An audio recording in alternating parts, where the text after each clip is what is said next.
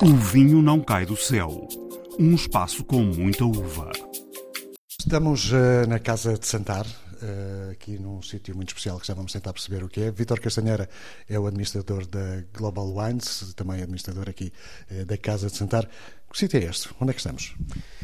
Estamos no, neste preciso momento na, no espólio da Casa de Santar, com vinhos desde a década de 50 do século passado até o momento presente e que esperamos uh, continuar a preencher durante as próximas décadas, se assim nos permitir o mercado e a nossa capacidade de produzir, de continuar a produzir bons vinhos.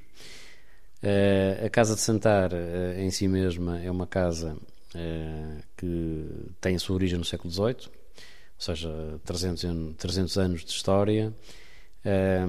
Pertence ao grupo Global Wines desde há cerca de 20 anos um pouco mais. Pretendemos que seja uh, a referência no Dão uh, na, na, produção de vinhos tranquilos e de espumantes, uh, com especial incidência nas, nas castas ícones e autóctones da região, nomeadamente no Toriga, Nacional, nos tintos, no encruzado nos brancos, o que nos tem levado a, enfim, a, a prazo-me dizê-lo, à obtenção de algumas referências e prémios nacionais e internacionais, nomeadamente o ano passado, ou melhor dito, este ano, assim é que é, este ano em que o nosso vinho dos Amores em Cruzado foi considerado o melhor vinho do ano.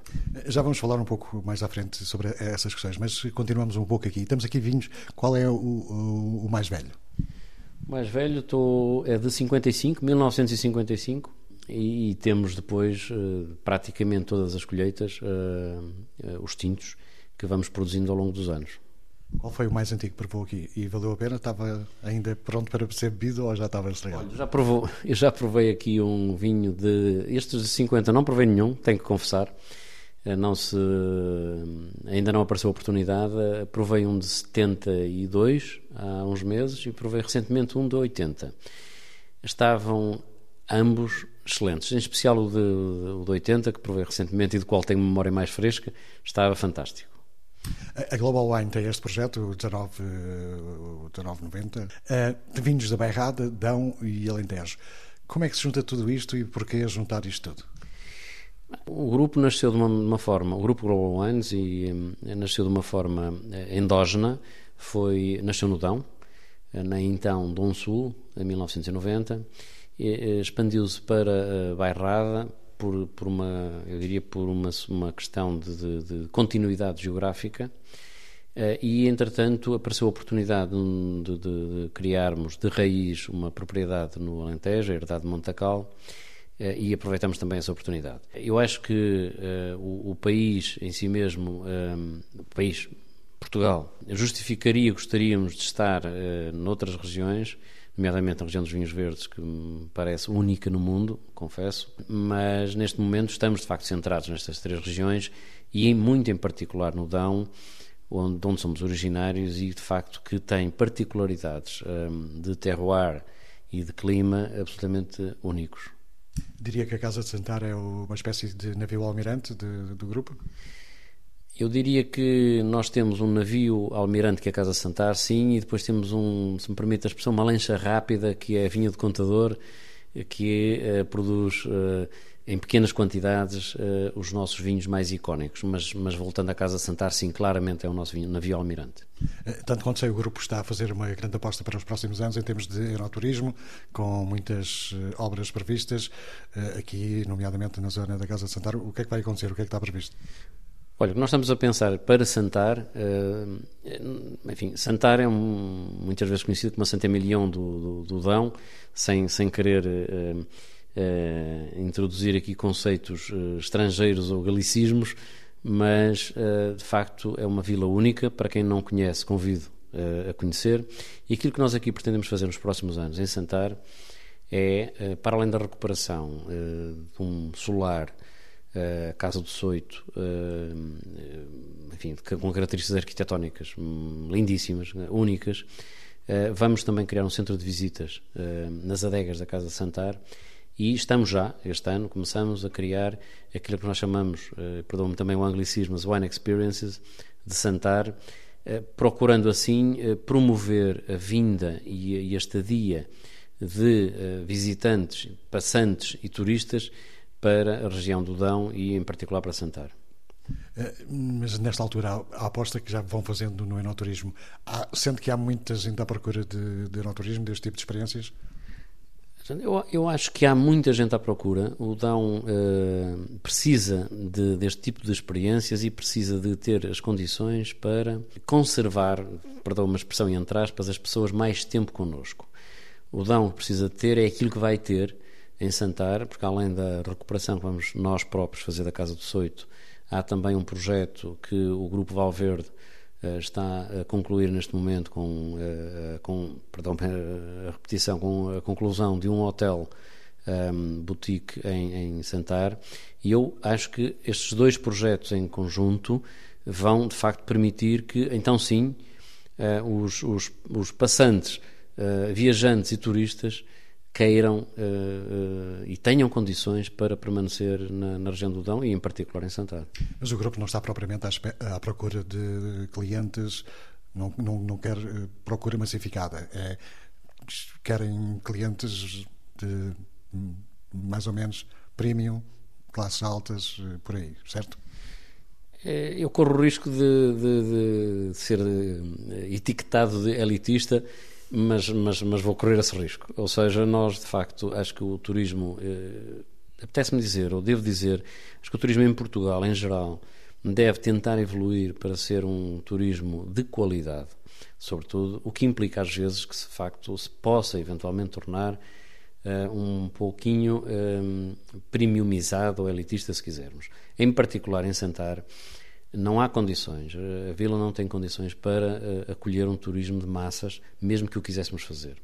E, portanto, uh, inevitavelmente, o turismo aqui em Santar será sempre, na minha opinião, na nossa opinião, um turismo uh, que vai procurar captar e cativar pessoas, de facto, grupos de pessoas e pessoas individuais que procuram o, o enoturismo e o turismo de, de, de, de eh, com características tradicionais e regionais e inevitavelmente esse turismo terá sempre que ser um turismo uh, classe ou de média de, de, de segmento médio alto porque não há condições, repito mesmo que o quiséssemos que fosse outra maneira. Olá, bem-vindos.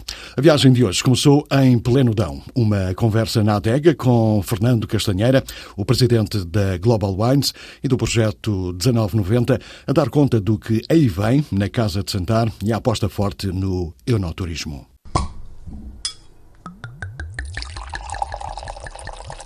A seguir, cientistas, investigadores. É assim que querem ser vistos na Escola Profissional de Agricultura e Desenvolvimento Rural de Cister, situada em Alcobaça, há um vinho produzido pelos alunos. Tudo começa na vinha, são 3 hectares, tratados pelos estudantes, desde a poda à vindima, passando pela fermentação e engarrafamento. A adega transforma-se num laboratório vivo, de onde sai todos os anos o EPADREC. A repórter Paula Verã foi a Alcobaça ver como é feito este vinho? É um vinho tinto da região oeste, certificado e feito por alunos. É um vinho com teor alcoólico sempre, normalmente pelo menos 13 graus. 13, 14 graus. E do ponto de vista do paladar, do ponto de vista organolético, é um vinho que se bebe bem, que se digere bem, não é aquele vinho carrascudo, não é aquele vinho pesado. É um vinho que deixa um, um paladar, um travo agradável na boca. Délio Rosa é professor na Escola Profissional de Agricultura e Desenvolvimento Rural de Cister, em Alcobaça, e foi na adega que nos mostrou o que é ensinado sobre o vinho. Portanto, aqui na adega nós fazemos a elaboração do vinho, portanto, os alunos acompanham todo o processo desde a colheita da uva, depois a, a, portanto, o esmagamento da uva colocado aqui nestas ânforas de fermentação e no final da fermentação é recolhido, portanto é tirado o mosto e é colocado e é guardado aqui nas cubas de inox, onde ele depois vai amadurecer, por assim dizer, de onde nós depois o tiramos para fazer o engarrafamento e ser vendido ao público. Sei que este vinho tem muito sucesso, tem. tudo o que é engarrafado é vendido. E não chega. E não chega. Nas cubas de inox está já a colheita deste ano. A colheita de 22 está aqui, temos aqui 15 mil litros de vinho, em fase de acabamento, ele ainda está a fazer a fermentação. Há umas bolinhas pequeninas ainda, portanto é sinal que ainda está a fermentação a ocorrer. Quando é que se começa a provar? Isso é a pergunta mais comum por parte dos outros. Oh, professor, e quando é que a gente pode provar um bocadinho? É assim, eu já provei, já cheirei, já, já levei algum à boca, mas ele não está acabado, porque como a fermentação não está terminada, ainda há açúcares por desdobrar. O ideal é passar os frios de janeiro, porque janeiro é um mês frio, portanto, e aí então será a situação ideal. E para se chegar até aqui, temos de ir até à vinha com a professora Patrícia Monteiro. Nós temos 3 hectares, temos castas internacionais, temos castas nacionais.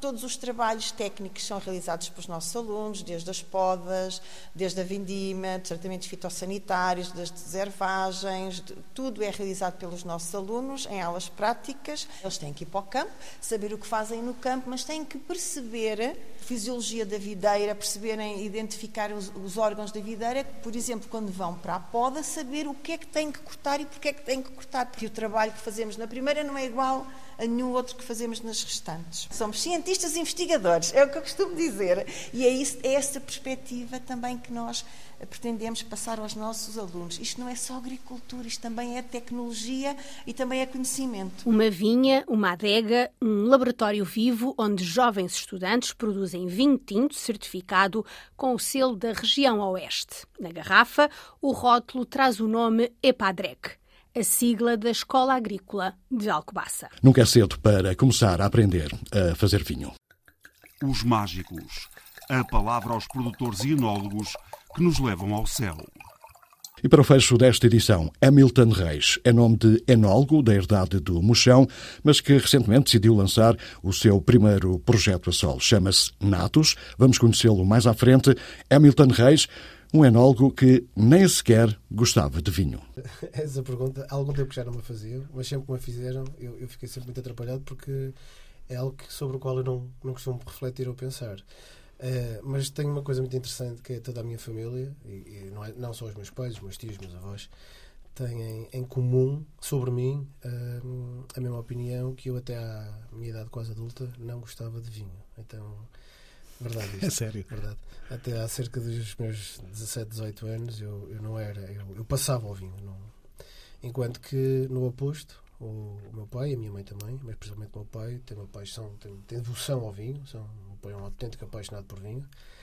E, e toda a vida cultivou, tentou cultivar em mim a cultura do vinho ao qual eu fugia. E o meu pai é de tal maneira apaixonado por vinho que tinha uma particularidade. Hoje em dia também já está na casa dos 82 anos de idade, também já não tem vida para isso e, e as coisas mudaram muito na vida. Inclusive eu tornei-me enólogo. Mas eh, lembro-me de ser criança e o meu pai dar só trabalho uh, todos os anos, uh, numa certa altura do ano, normalmente nesta altura. Dirigia-se uh, ao Minho e ao Douro, ao Douro Vinheteiro e também ao Minho, principalmente a Ponte Lima, e a uma, uma região que lhe era fiel, ou que lhe era importante a ele, que era Penafiel. Eh, que estava ali perto também já de, outras, de, outras, de outra tipicidade de vinho. E o que ele fazia ia visitar diferentes agricultores, como eles chamavam, não é? diferentes casas agrícolas, onde provava o vinho, diferentes vinhos, diferentes propostas, consultava preços e comprava vinho a granel para engarrafar em casa. Uh, e alguma destas viagens levava-me, noutras não, não, noutras não me levava, mas o que me acontecia sempre é sorte. Portanto, o vinho já corria na, sim, nas sim, veias da família. Novo. E o que me acontecia em sorte é que, regra geral, uh, numa certa altura do ano, coincidia sempre com as minhas férias, claro, calhava-me a mim e ao meu pai a engarrafar o tal vinho que ele ia buscar ao agricultor à aldeia. E eu tinha ali um, uma grande chatice e uma grande divergência com o meu pai, porque aborrecia-me fazer aquilo, porque os meus amigos estavam todos na rua a brincar e eu passava tardes inteiras com o meu pai, com ele encantado da vida e com ele deliciado na cave, na nossa cave lá de casa, na cave dele, onde eu hoje em dia guardo os meus principais vinhos. Uh, e passávamos ali horas, tardes inteiras, a engarrafar os vinhos que ele depois consumia durante o. Não era bem a mesma coisa do que ir para a praia, não é? Não, não era bem a mesma coisa de todo. Mas eu era muito gaiato também, muito miúdo. Um, de tal maneira, isto era uma coisa importante de, para o meu pai, é que a primeira. Oh pai, desculpa isto. A primeira, a primeira bebedeira que eu, passei, que eu apanhei na minha vida foi às mãos do meu pai. Eu era muito novo, tinha 8 ou 9 anos de idade, não fazia a mínima ideia do que é que me tinha acontecido. Lembro-me só que a minha mãe deixou de falar com o meu pai durante 3 ou 4 semanas. Então foi numa dessas viagens ao Douro. Em que ele fez lá a tal seleção, e ele e, um, e outros tios meus fizeram lá a seleção dos vinhos que queriam, e entretanto descobriram também um túnel de um porto que os entusiasmou e acharam por bem levar os garrafões daquilo. E enquanto foram fazer as contas com, com o agricultor, deixaram-me a mim, um miúdo de 8 ou 9 anos de idade, a encher os ditos garrafões ao lado do túnel, nunca me esqueço. Havia uma pequena bota de Itália, um pequeno cristal cálice, que era a bota de Itália, o formato da bota de Itália. O vinho era doce, eu não tinha mais nada para fazer e fui bebendo um cálice, dois cálices, três cálices, perdi os sentidos. Não percebi o que é que me aconteceu. Acordei no dia a seguir em minha casa, a sentir-me super mal. E a minha mãe, durante uns- uns- um belo período de tempo, pura e simplesmente deixou de falar com o meu pai. E só em fase adulta é que eu percebi que aquilo tinha sido a minha primeira baboseira. Por isso, certamente que foi à- às mãos do meu pai. Mas não, não foi isso que o fez acordar para a paixão mas, do vinho. mas certamente foi à mão dos meus pais que, que, que- que me ficou a semente. O que me aconteceu depois foi, teve a ver com, com estudos. Eu tirei primeiro Engenharia Agrícola. Eh, no fim do curso, eh, optei pela, pela, pela tese de final de curso, fazer um estudo sobre sanidade vegetal da vinha, nomeadamente à altura a cicadela, que era algo que é hoje em dia algo muito problemático para nós, especialmente no Alentejo.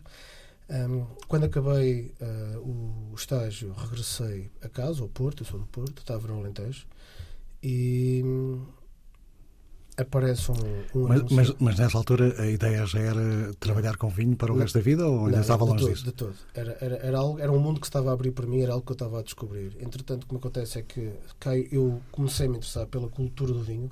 É interessante porque eu comecei a me interessar pela cultura do vinho antes de me interessar pelo vinho. Principalmente pela parte de campo. É aí que me nasce o, o valor e é aí que me nasce o querer saber mais. E hum, abro uma vaga numa empresa em Braga chamada Loja de Bebidas, através de um senhor chamado Armando Amaro, ainda hoje meu amigo, ah, que que está a abrir uma empresa de distribuição de vinhos com um foco muito particular e com umas condições muito particulares.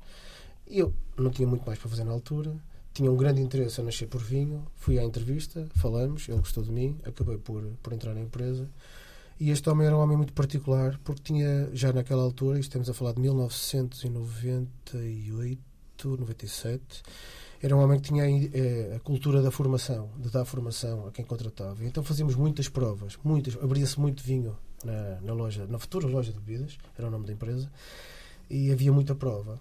E o, pro- o proprietário, Armando Amaro, em determinada altura, começou-se a interessar pela forma como eu, como eu provava os vinhos e os comentários que eu fazia aos vinhos e começou-me a puxar mais para ele.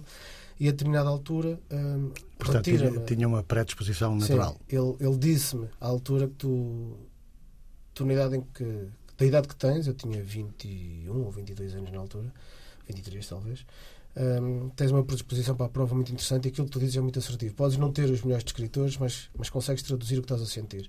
E aquilo foi-me ficando, eh, comecei a perceber que se calhar a parte de campo era interessante, mas a parte do vinho em si também me interessava cada vez mais. Comecei a abrir umas garrafas com os amigos, comecei a abrir umas garrafas em casa e a parte das tantas percebi que, que se queria realmente eh, fazer disto vida, a componente agrícola não me chegava para a componente que eu queria, que era a produção, que era a, a transformação.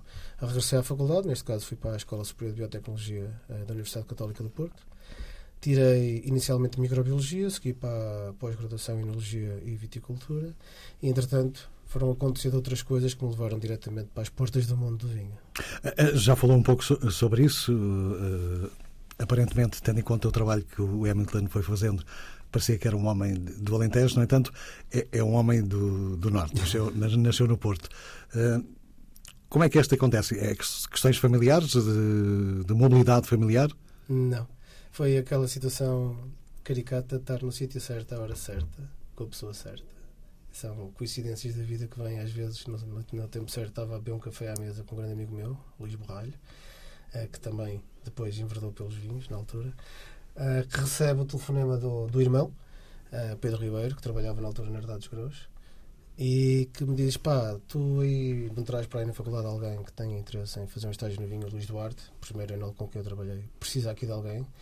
E se tiveres para aí alguém, e o Luís, ao telefone com o irmão, diz assim: espera um segundo, olha para mim, tu não queres ir fazer um estágio de vinho, não és tu que estás sempre com o vinho, não és tu que andas com esta coisa do vinho.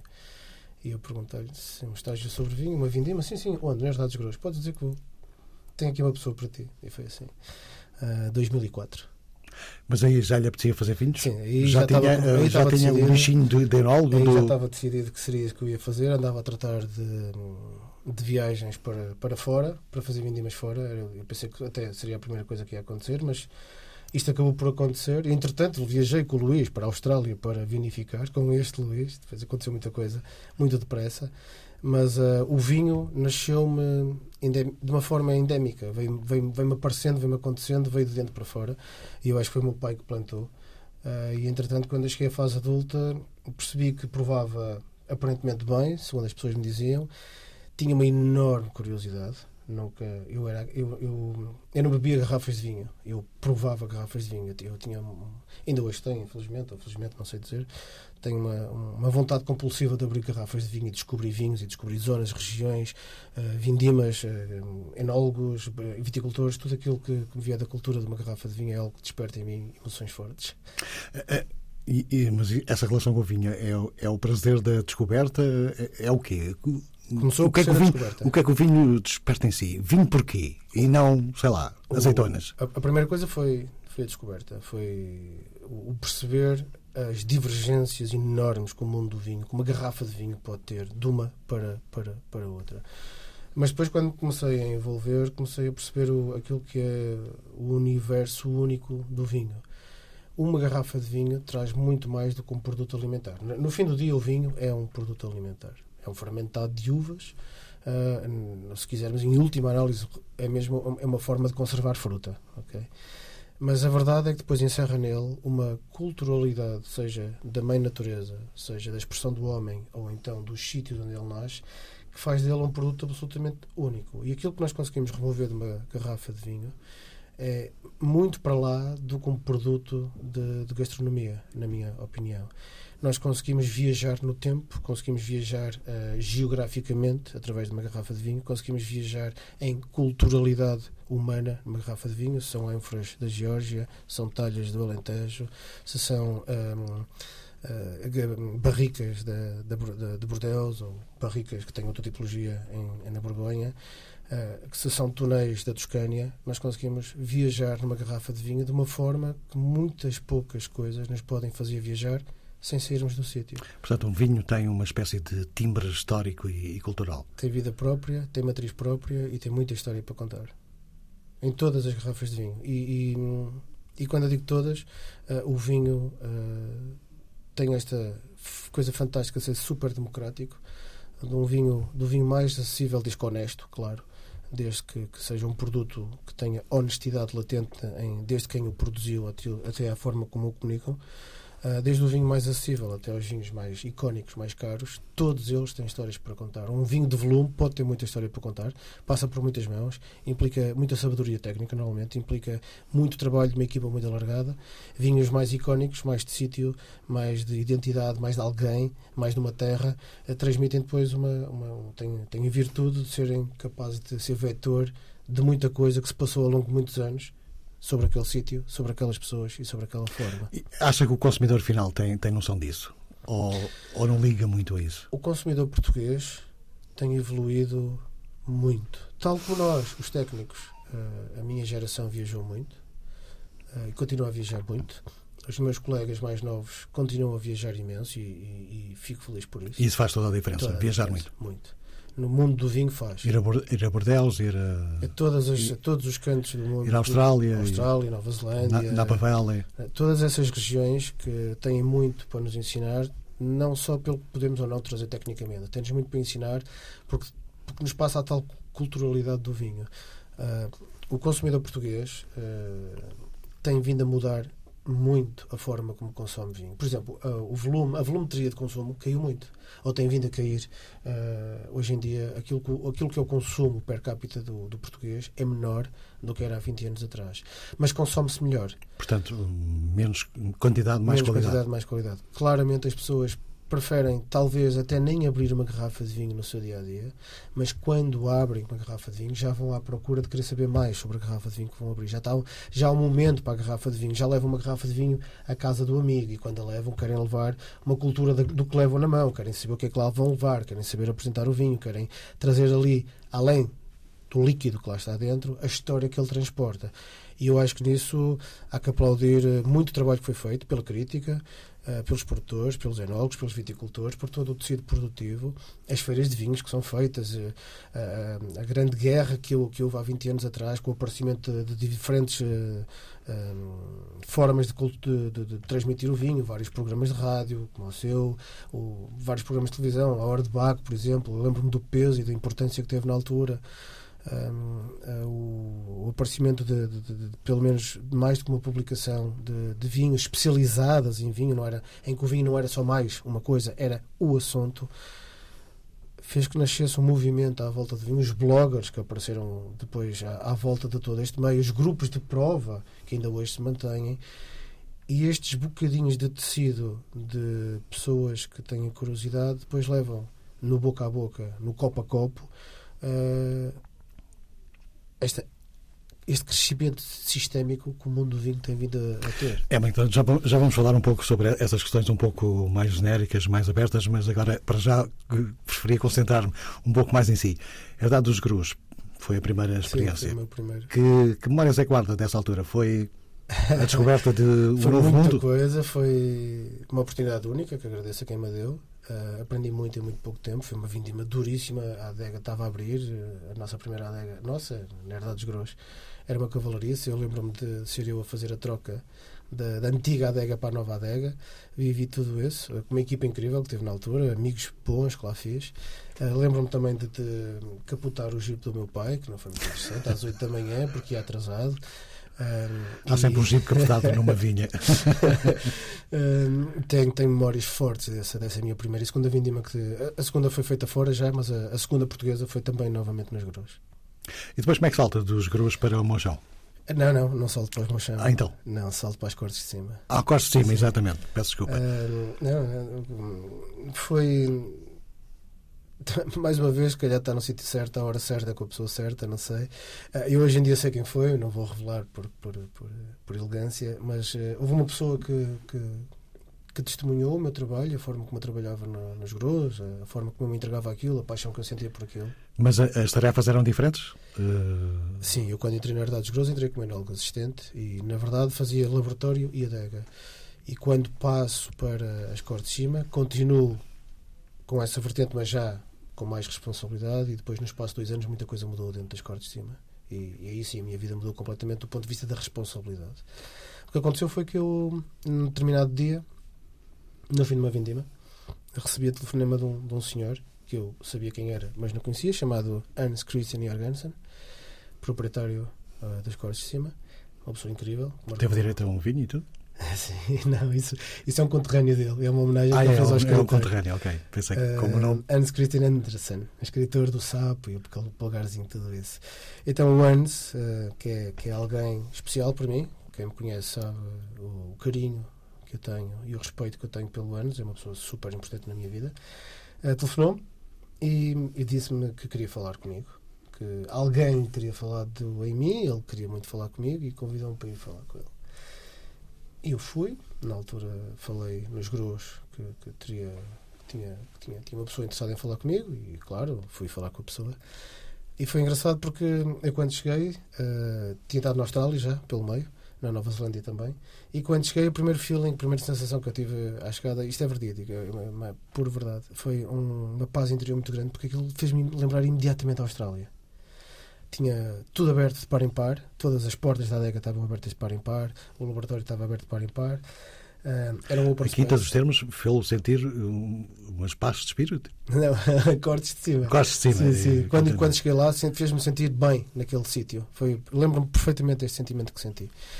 Uh, e, e quando mas cheguei atrasado, porque saí atrasado, telefonei a dizer que cheguei a chegar atrasado disseram-me sim, sim, o escritório do Anos é ali, esperas um bocadinho. E passado uns, sei lá, 10 minutos, apareceu um homem altíssimo, uh, vestido de branco, da cabeça aos pés, uh, suadíssimo, completamente suado, tinha acabado de correr, e entrou pelo escritório dentro, convidou-me para entrar e era o Anos. E começámos a conversa, e lembro-me que foi tudo muito rápido, a entrevista deixou de ser uma entrevista ao fim de 10, 15 minutos, fez-me perguntas muito, muito, muito objetivas, extremamente técnicas na altura.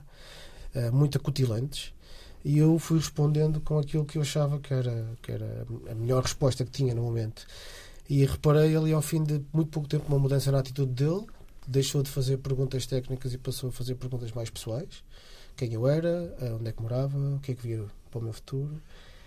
Chamou uma pessoa chamada Nobert Bouchonet, que trabalhava com ele, que era o enólogo das cortes, um enólogo sénior, uma pessoa fantástica com quem eu trabalhei durante dois anos e aprendi muitíssimo.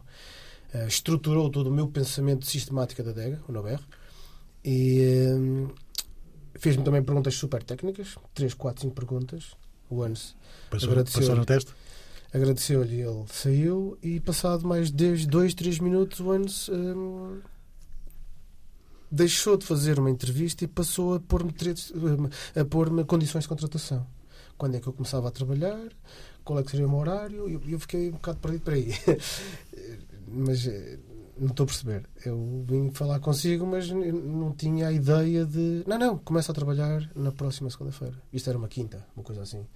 Eu disse: Não, peraí, desculpe, mas não vai acontecer de certeza, porque eu estou comprometido tanto com a empresa onde trabalho, como existia uma outra empresa, não é, também não é elegante agora dizer qual, mas havia uma outra empresa que estava interessada também em falar comigo, já tinham, na verdade, falado comigo, havia uma ideia que poderia acontecer e eu disse ao Anos: Eu peço-lhe imensa desculpa, mas uh, eu estou comprometido com mais pessoas. E a resposta que ele me deu foi pragmática e foi, talvez, friamente dinamarquês: foi quanto é que lhe pagam? Eu dobro. E eu. Não, não. E eu inocentemente disse a verdade e a resposta dele foi exatamente essa. E começa a trabalhar segunda-feira. Obviamente que eu não comecei a trabalhar segunda-feira. Não foi o dobro, mas não andou longe disso. Obviamente que não, que não comecei a trabalhar na segunda-feira, pedi-lhe tempo e passado cerca de três semanas, em novembro, novembro de 2006, iniciei os meus trabalhos nas Cortes de Cima. Em 2008, Nobel sai das Cortes de Cima para regressar à França. Aprendi muitíssimo com ele, a parte técnica do vinho, a parte da organização de uma adega, a parte profissional de montar um sistema para produzir vinho sistematicamente, com qualidade, com diferenciação, com identidade. Foi uma aprendizagem brutal que eu tive com o Nober. Ele quis regressar à França. O ano chega-se perto de mim, comunica-me a saída do Nober e, e pede-me para encontrar alguém para, para trabalharmos. E eu perguntei-lhe, mas, uh, Sr. Antes, quer uh, alguém da craveira do Nober. O Nober era um enólogo sénior, estamos a falar de um senhor com 60 e poucos anos de idade, um homem incrível. Vamos procurar alguém na mesma, na mesma linha de conduta, e na mesma, no mesmo horizonte. E o Anos respondeu-me: Não, não, essa pessoa já, já cá está. É o Hamilton. Eu preciso é que o Hamilton encontre alguém para trabalhar consigo. E foi nesse momento que eu, cheio de medo, na Vindima 2008, sendo, sendo o pai, também na mesma altura, pela primeira vez, assumia então a, a direção de enologia das Cortes de Cima sem saber que muitos mais anos lá ficaria e que as coisas correriam bem. Tanto quanto lembro, de, na pesquisa que eu fiz para, esta entrevista, eh, havia um artigo que o definia como o alentejano do Cirá, nessa fase do, do, do de Cima. Porque há uma razão especial, o Cirá era na altura fruta da época? Não, o, era o força, força de, da onda internacional? Tem tudo a ver com isso, certamente. Tem a ver com o facto que o Anes, o Anes é dinamarquês. E e como dinamarquês que é, e não sendo português, tinha uma coisa boa que era não estava obrigado a nada. Não tinha obrigações para com.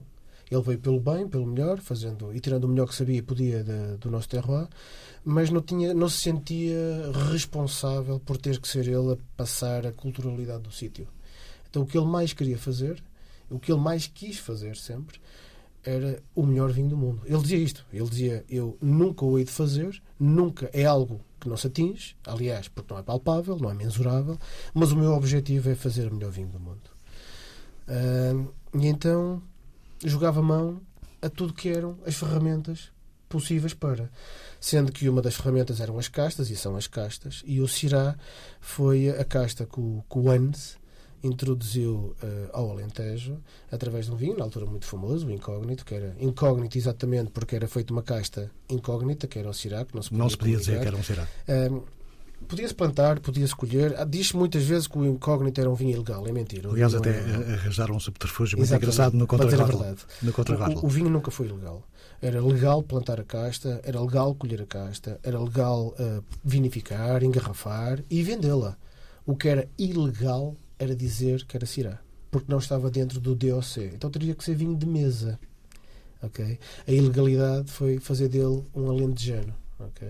E arranjaram então essa maneira inteligente de conseguir dizer a casta, porque em vez de dizer Sirá atrás na horizontal, arranjaram uma, uma expressão, uma frase, se eu me lembro, era uh, Young Vines, Selected Young Vines selected fruit from young vines well ripe. Eram os iniciais que iam, que iam dar em, em Que depois, na, na vertical, se conseguia ler Sirá. E como eu trabalhei com o Ernst durante 14 anos e popularizei muito o, a casta Sirá também com ele, e como, como acho que realmente, de alguma forma, especializei durante todos aqueles anos nesta casta, e, e terei sido talvez o enólogo da, da região que mais Sirá produziu, fui associado à casta Sirá, que nada, nada que, que que que me choca. Ou, Isso hoje não me incomoda, me imagino. Ou, ou agora, agora, agora já posso dizer que Talvez tenha Cirá não é de toda a minha Talvez preferida. Tomates. Cirá não é de toda a minha casta preferida e por um trabalho incrível que tenha sido feito pelo, pelo Anes com a casta e, com, e, e comigo, com ele e com a nossa equipa, que era incrível. A Helena, a Cristina, a Mónica, muita gente que trabalhava connosco. Um, há outras castas com que eu me identifico muito mais, uh, hoje posso dizê-lo com a vontade e com alegria. Castas que eu acho que são mais alentejanas, mais portuguesas, mais nobres. A trincadeira. Já, já, já, vamos falar sobre isso, sobre a sua, sobre a sua aventura individual. Mas, mas sente, muito rapidamente, sente que deixou uma marca uh, em Costa de Cima? Não. Eu e o Anos deixamos seguramente uma marca nas cortes de cima. O que aconteceu foi depois com a saída do Anos das cortes. Uh, senti que também uh, era um ciclo a fechar-se e tinha. tive uh, a honra, a sorte de, de, de, ter a oportunidade de trabalhar para um sítio que quem me conhece sabe que é verdade, que eu sempre disse que queria trabalhar. Mochão. Que é o.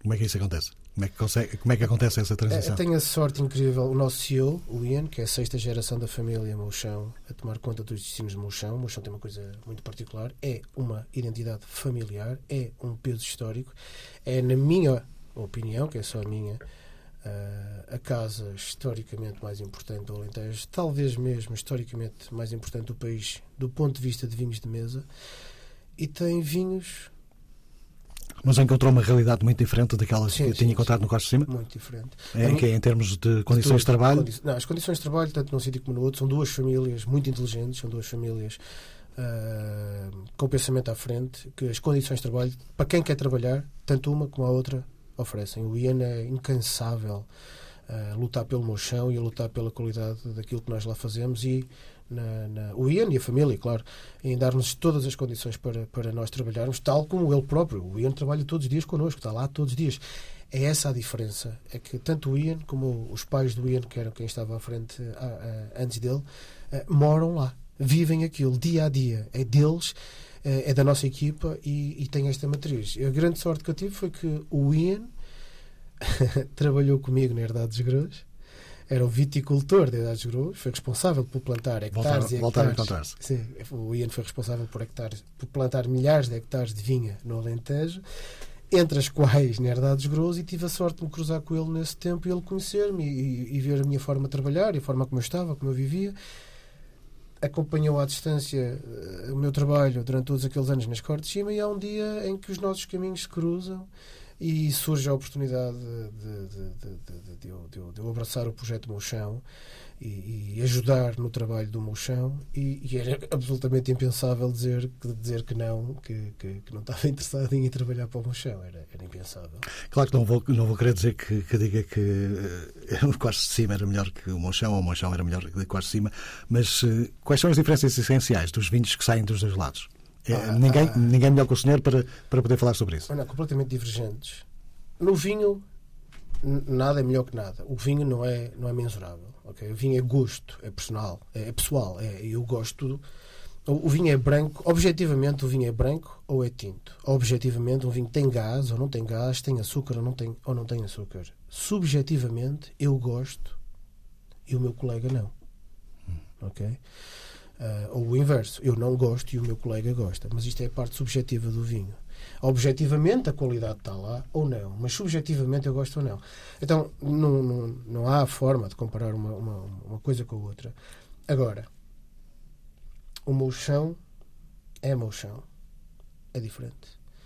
Um, o meu chão tem um caráter, uma identidade, uma garra, tem uma Uma capacidade espécie- de viver Uma espécie de clássico. É- É um clássico, é um ícone e tem algo que é. Talvez outros também o tenham, não tiveram foi tempo ainda de o provar e o meu chão já teve.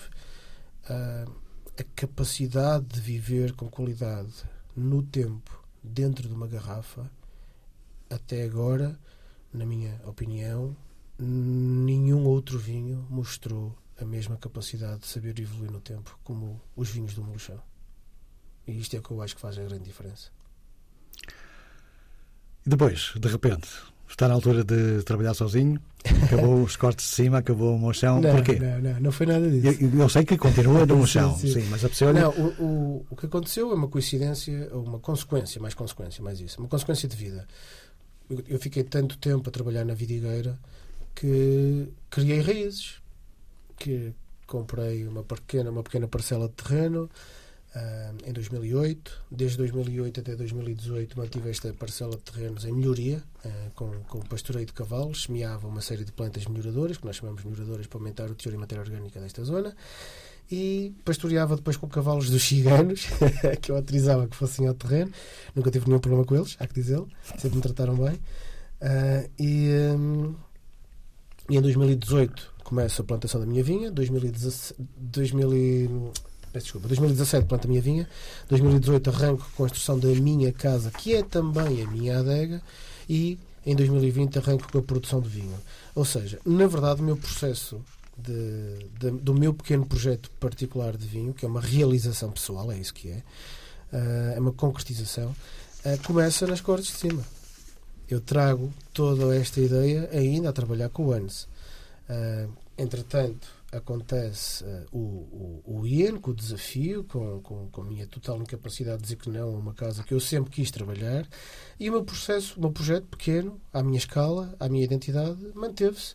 O, O facto dessas referências serem todas estrangeiras é apenas uma, um pormenor? Eu acho que é uma coincidência de lá como Ok. o meu nome ser Hamilton.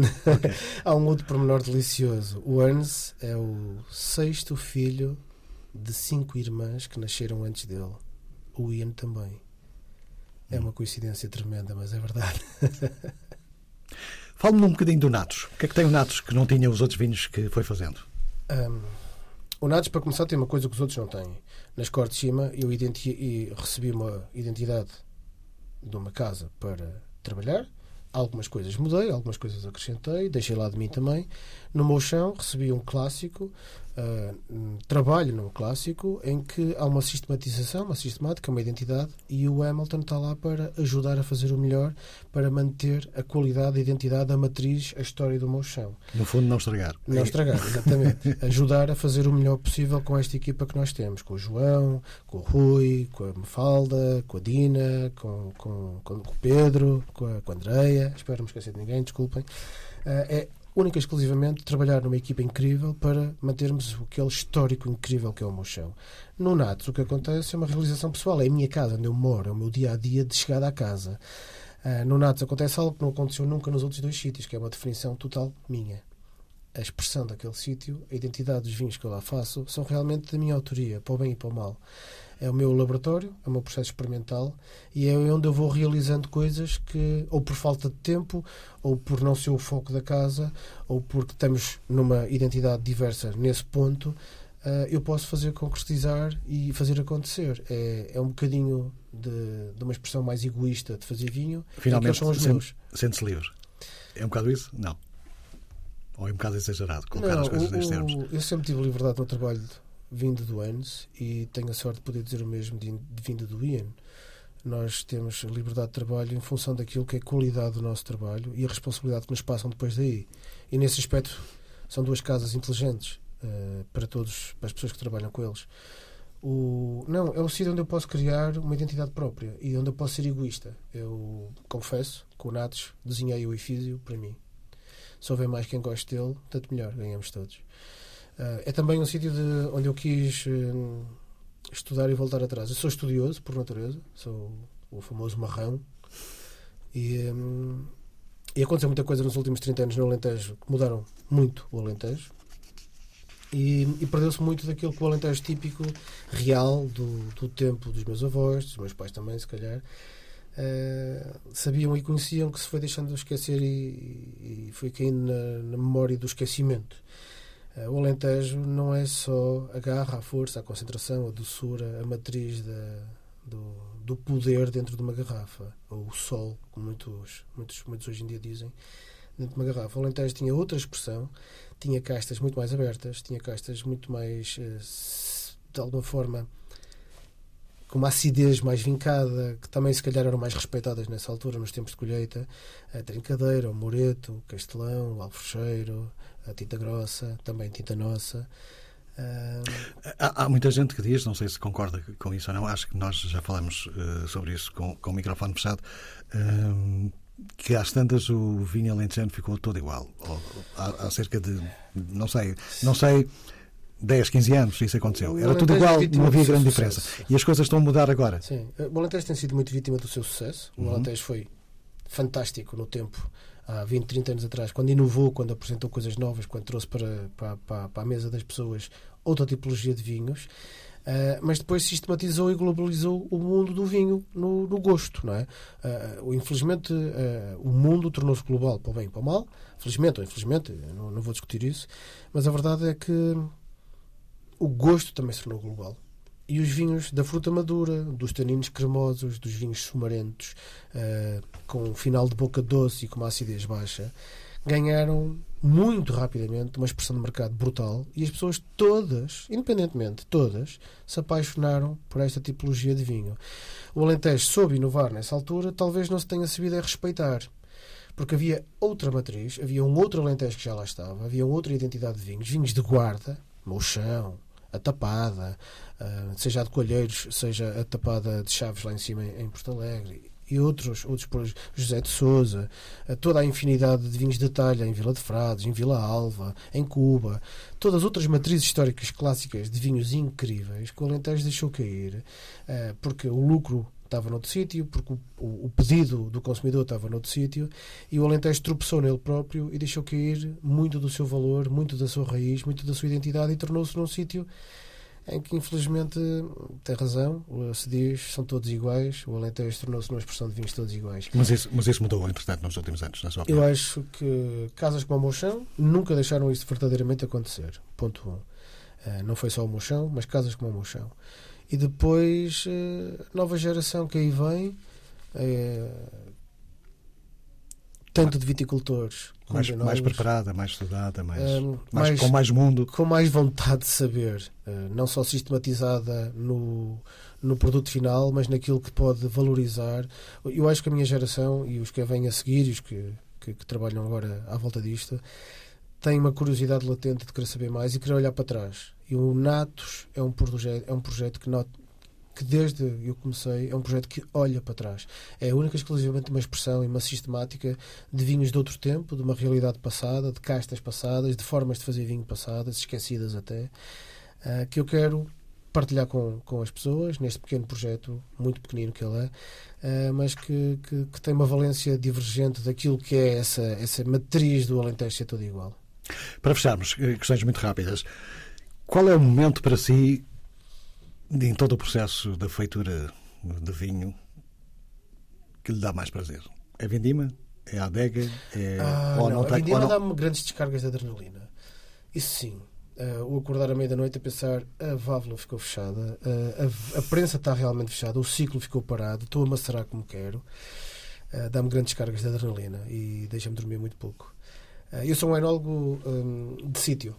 Eu, até pela breve história que aqui a gente contou, sou um enólogo de estar ligado a um produtor, a um sítio, tenho uma, uma, forte identidade daquele sítio, daquele local e necessito disto, cresci com isto. Daí também ser importante este meu projeto ser em minha casa. Eu gosto de estar muito perto das coisas, muito em cima das coisas, e isto dá-me grandes descargas depois, porque estou sempre num, num, num pensamento fechado sobre a produção da vinha à garrafa não é certamente a vindima que me dá mais prazer, certamente que não é também nem a floração, nem a poda, nem a colheita. É, é, os, eu costumo dizer que a seguir à vindima há outra vindima, que é a vindima do estágio, que é a vindima tirar os vinhos a limpos, é, o vinho, é a vindima da guarda. Uh, o que me dá mesmo prazer é, para ser completamente honesto, Absolutamente. é o que fizemos há bocado, abri-las. é quando concretizamos o momento de abrir uma garrafa de vinho, partilhá-la e ver na reação da pessoa uma, uma situação de espera, isto é diferente, espera, há aqui, algo, há aqui algo novo ou não, ou há aqui algo que me agrade ou não, vamos discutir acerca disto. Não, é a prova. Eu nunca tinha pensado nisso. É, é abrir a garrafa e provar. É, o, é quando tudo se concretiza. É no Vigo mesmo. É o primeiro enólogo que me diz isso. A maior parte diz, fala mesmo da vindima como, não, vindima momento, para mim é como um momento de grande prazer.